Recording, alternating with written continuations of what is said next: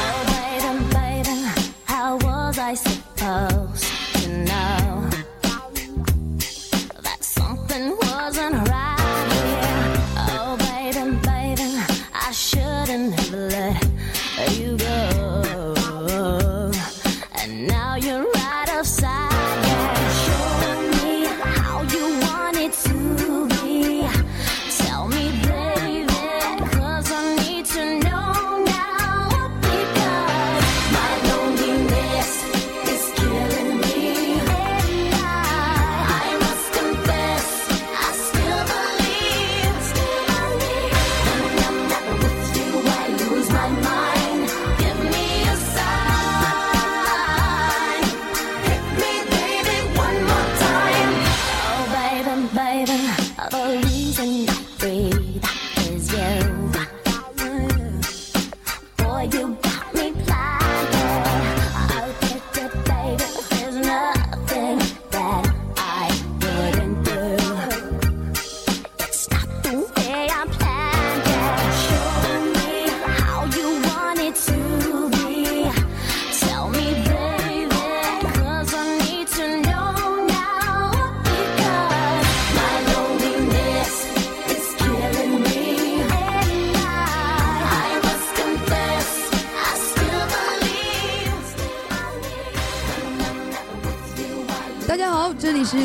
七十六点二兆赫，哈尔滨师范大学广播电台最前沿、最时尚的体育节目《运动先锋》，我是杨希。大家好，我是今天的代班主播崔启明，同时在直播间为您服务的还有我们的导播王迪、监制江月。下面让我们进入今天的第一个板块——运动锋线。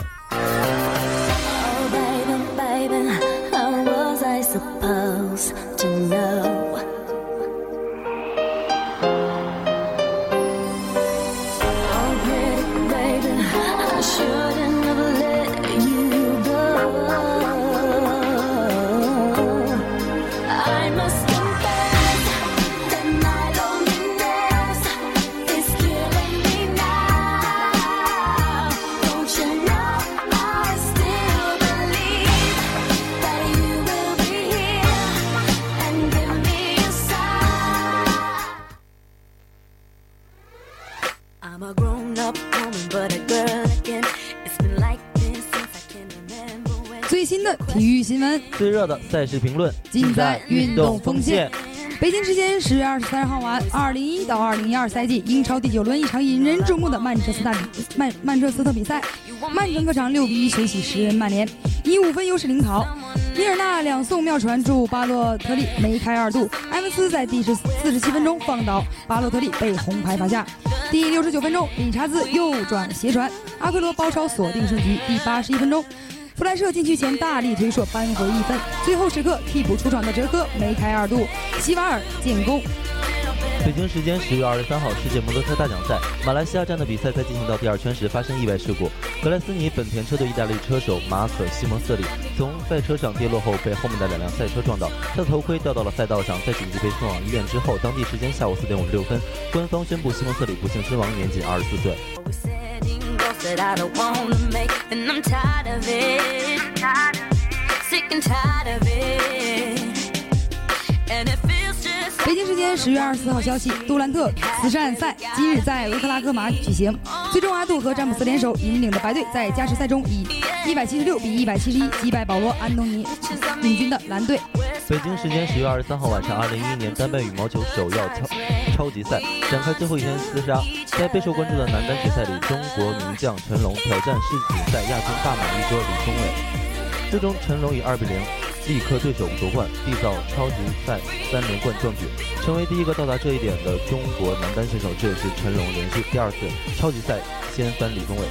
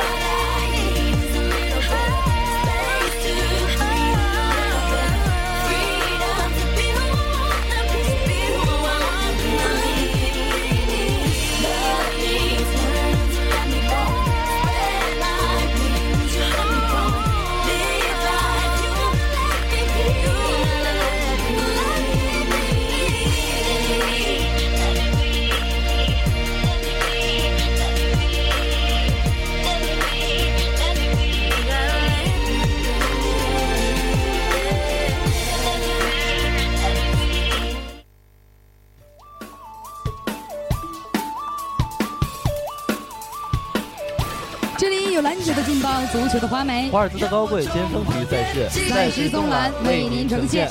哎，小崔，我知道你很喜欢篮球这项运动哈，可你知道篮球历史上的五十大巨星是谁吗？其实我所知道的就是大家耳熟能详的几位，比如乔丹、科比、詹姆斯、韦德、姚明、谢连这几位而已。很不错了，现在就让我们同收音机前的听众分享一下 NBA 历史上五十大巨星中的前十位吧。毫无疑问，排名第一的是乔治麦肯。四十年代后期和五十年代初期，乔治麦肯享誉篮坛，几乎成为了篮球的代名词。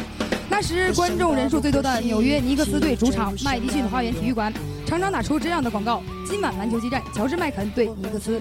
正是因为他的威力，所以对手们只能通过让他受伤的办法阻止他进攻得分。为此，麦肯的左右腿都曾经骨折过。1954年，伤痕累累的麦肯在事业巅峰时期宣布退休，结束了他的球员生涯。没错，是这样的。可是排名第二的是谁呢？那么排名第二的呢是比尔沃顿。比尔沃顿1952年11月5日出生，身高两米一零。1978年获 MVP。入选 NBA 最佳阵容和最佳防守阵容，是 NBA 最有才华的巨人之一。一九九三年，沃尔呃沃尔顿入选篮球名人堂。那么荣膺第三名的是比尔拉塞尔。比尔拉塞尔一九三四年出生，身高两米零六。一九五六年获奥运会篮球金牌，十一次获得了 NBA 冠军，其中包括一次八次联军。五次当选 NBA 最有价值的球员。一九六七年成为 NBA 历史上第一位黑人主教练。拉塞尔是篮球历史上最伟大的防守型中锋。一九七四年进入美国篮球名人堂。比尔·拉塞尔，我知道他是缔造了当年的凯尔特人王朝，对吧？说的一点不错。排名第四的呢是威尔特·张伯伦。威尔特·张张伯伦，一九三六年八月二十一日出生。一九五九年毕业于堪萨斯大学，加入费城武士队。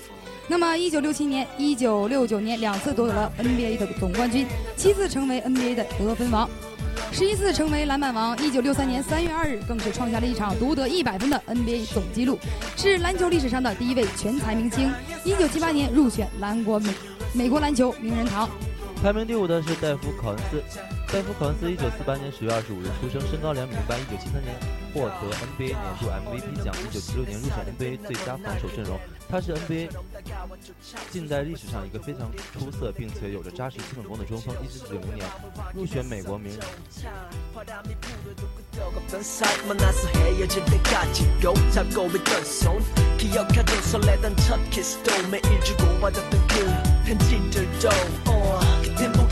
더 좋았을까? 사랑이란 그 글자거리 부족했으니까? 뜯어서 눈 감을 때까지 너랑 많이 고파.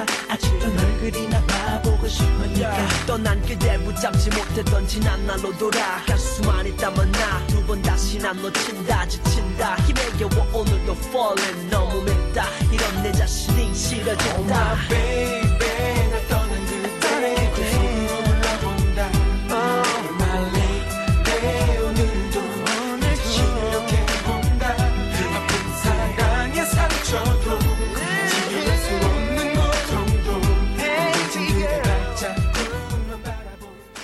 第六名是威利斯里德。威利斯里德，一九四二年六月二十五日出生，身高两米零七，七次入选 NBA 的全明星队。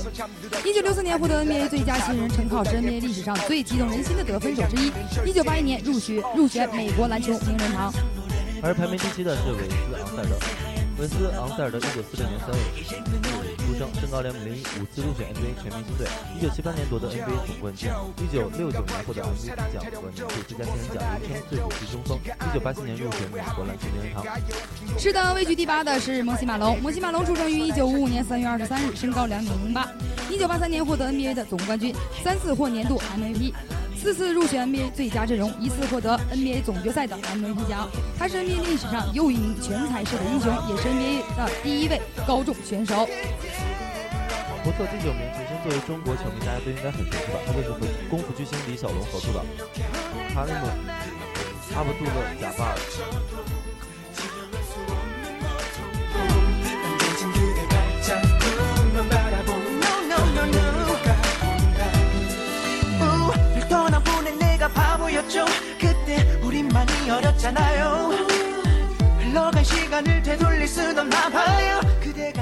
一九四七年四月十六日出生的他，身高两米一八，六次获得 NBA 总冠军，六次获得年度 MVP 奖，又又获决赛 MVP 奖。他在 NBA 二十年的征战中，给人留下了最高无上的记录，天勾的雅号世界闻名。一九九五年入选美国篮球名人堂。那么排名第十位的是奈特·斯蒙德，他一九四一年七月二十五日出生，身高两米一，七次入选 NBA 全明星阵容，保持 NBA 一节比赛抢十八个篮板球的记录。他是 NBA 历史上球风最为凶悍硬朗的中锋之一。他的名字在六十年代、七十年代的篮坛是家喻户晓的。在十四年的征战中，他平均每场得分十五分和抢十五个篮板球，是整个 NBA 历史上得分和篮板之间平均比例最高的球星。一九八四年入选美国篮球名人堂。好的，休息休息一下，听一段好听的音乐吧。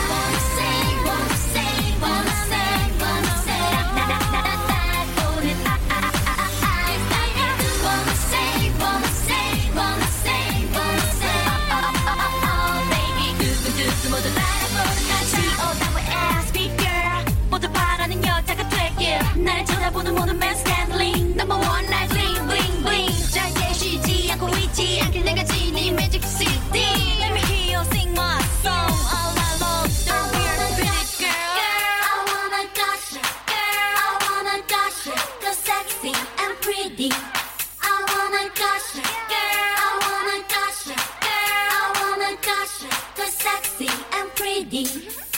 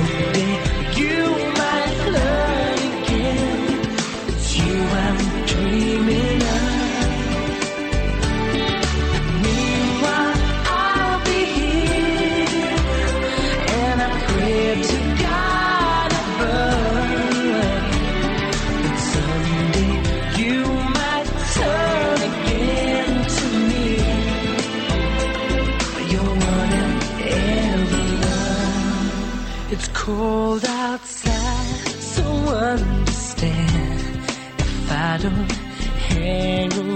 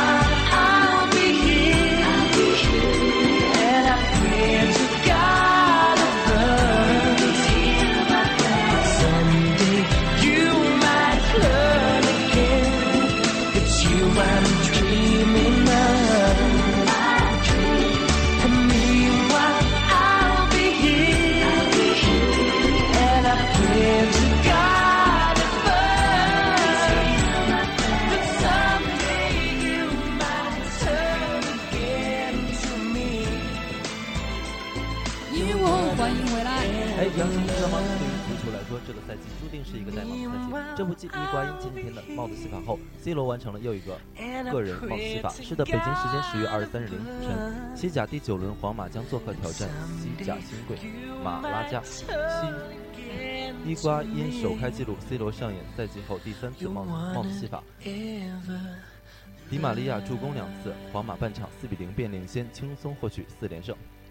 是的，本场比赛卡卡伊瓜因轮换厄尔奇本马泽出发，卡瓦略、拉斯迪亚拉和科恩特朗因伤缺阵。第二分钟，C 罗禁区左侧强行超车后切入禁区，在托拉朗伸腿一半下摔倒，裁判没表示。马拉加反击，华金也在禁区内被赫迪拉绊倒，同样没有获得点球。不错，第六分钟，卡卡调整禁区右右侧，赫迪拉凌空扫射没踢中正位，两分钟后，C 罗禁区前横拔迪玛利亚左脚远射飞出。接下来，两名阿根廷国脚配合为皇马首开纪录。第十分钟，伊瓜因中路分球，迪玛利亚右侧禁区前扣球拉过一名后卫，左脚顺势推直线，伊瓜因斜插禁区右肋接球，趟过前巴萨二门队球门将鲁温推射空门，零比一，皇马领先一球。是的，在领先一球的情况下，皇马开始信心百倍。十八分钟，佩佩禁区前撞倒康索拉，阿波尼奥任意球绕过人墙，卡西利亚斯侧扑将球挡住。第二十一分钟，阿阿隆索直塞，伊瓜因球顶不稳，赫迪拉远距离一脚出射，造成鲁文扑球脱手，和西湖人射。比赛到了第二十三分钟，马塞洛左路大范围转移，迪玛利亚右路停球传中，C 罗摆脱后卫小禁区前不停球，左脚一捅破门，零比二，皇马又进一球。这是葡萄牙人近四场比赛首次破门，C 罗与马塞洛场边跳起了庆祝的舞蹈。不做第二十七分钟，阿阿隆索右路带球内切，外脚背弹出，C 罗禁区前右脚假射忽然扣，闪过马泰森同时调整，起右脚低射大斜线打入球门左下角零比三，C 罗梅开二度。第三十分钟，华金区右转传中，打中莫斯手臂，裁判没会。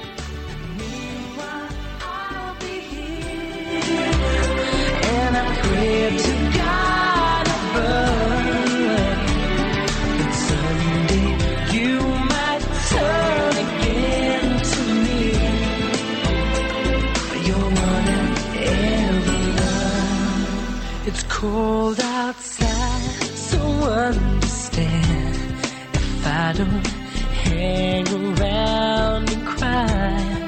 I'll let you go without a word and be bluer than the sky.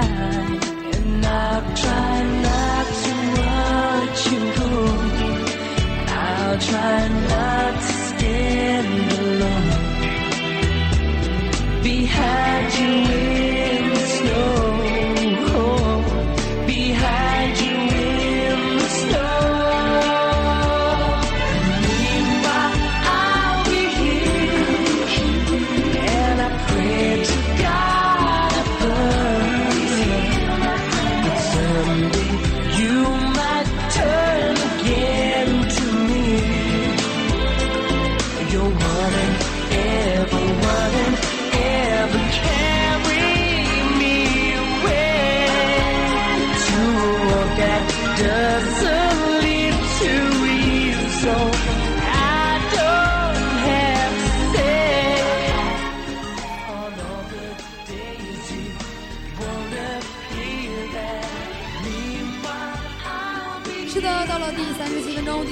右路脚传传中，拉莫斯后门柱前头球摆渡，C 罗背对球门，身腿向后一蹬，将球踹入大门，零比四。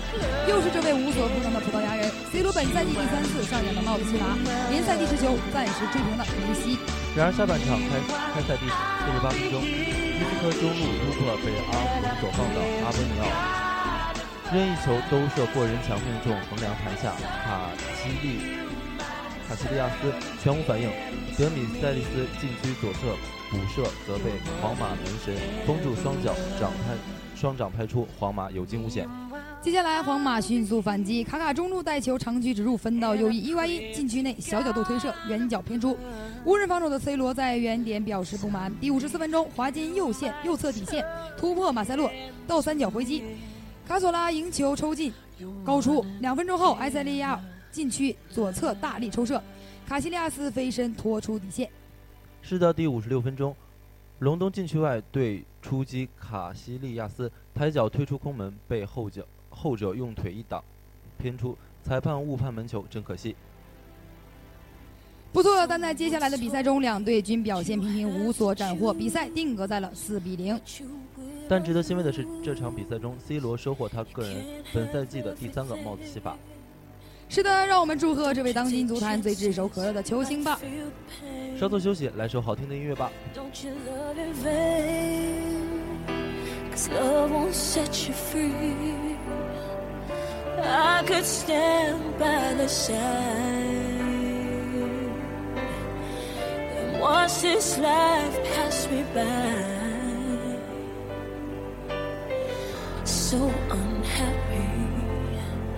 Safe as could be. So what if it hurts me? So what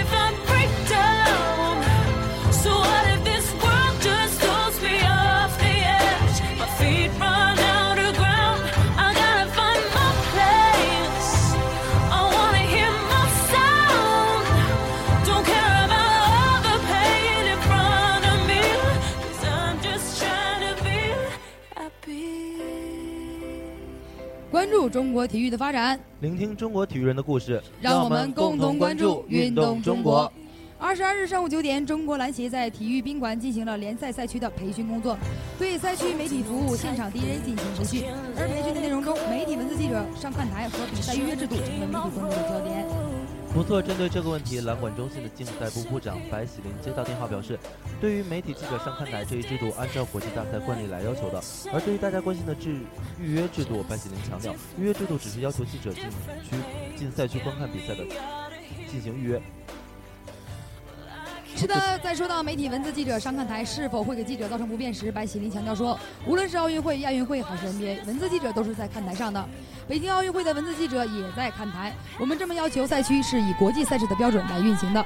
不错，大家都知道，一直以来各个赛区文字记者却并未统一，因场馆不同、条件不同，记者的待遇也不同。本次要求媒体记者上看台，很多记者都认为是上次京城记者追问裁判造成的，而新赛季文字记者都要被禁止入场地，就避免了裁判、队伍、记者的正面冲突。然而，在说到媒体赛前预约制度的时候，白喜林认为这只是为了观看比赛更加合理化。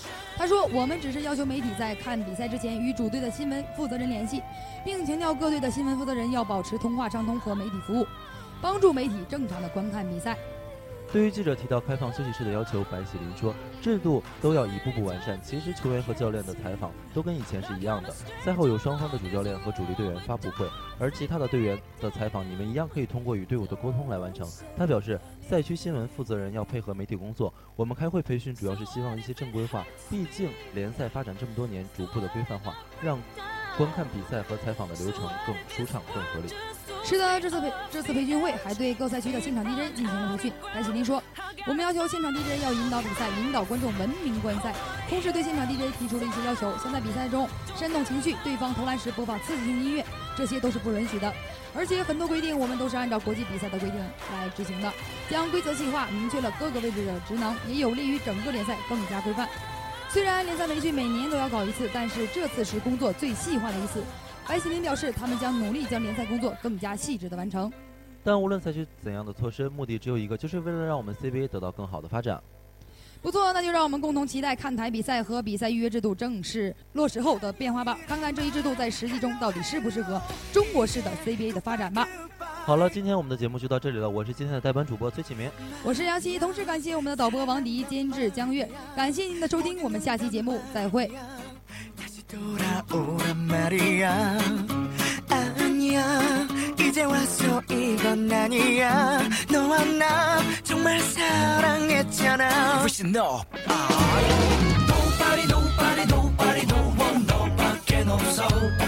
10년이 지나도 강산이 변해도 너밖에 없어 바보야 날 보.